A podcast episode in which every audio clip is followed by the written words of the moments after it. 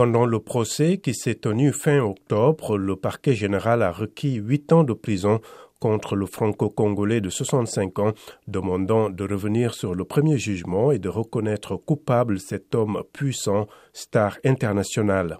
En 2019, un tribunal l'avait condamné à deux ans de prison avec sursis pour atteinte sexuelle sur une des jeunes femmes déclarées mineures au moment des faits et l'avait relaxé des poursuites concernant les trois autres.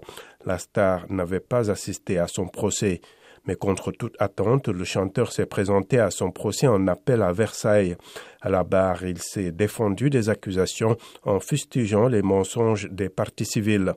Ce sont des récits concertés, un complot pour casser ma carrière, a-t-il affirmé devant les plaignantes.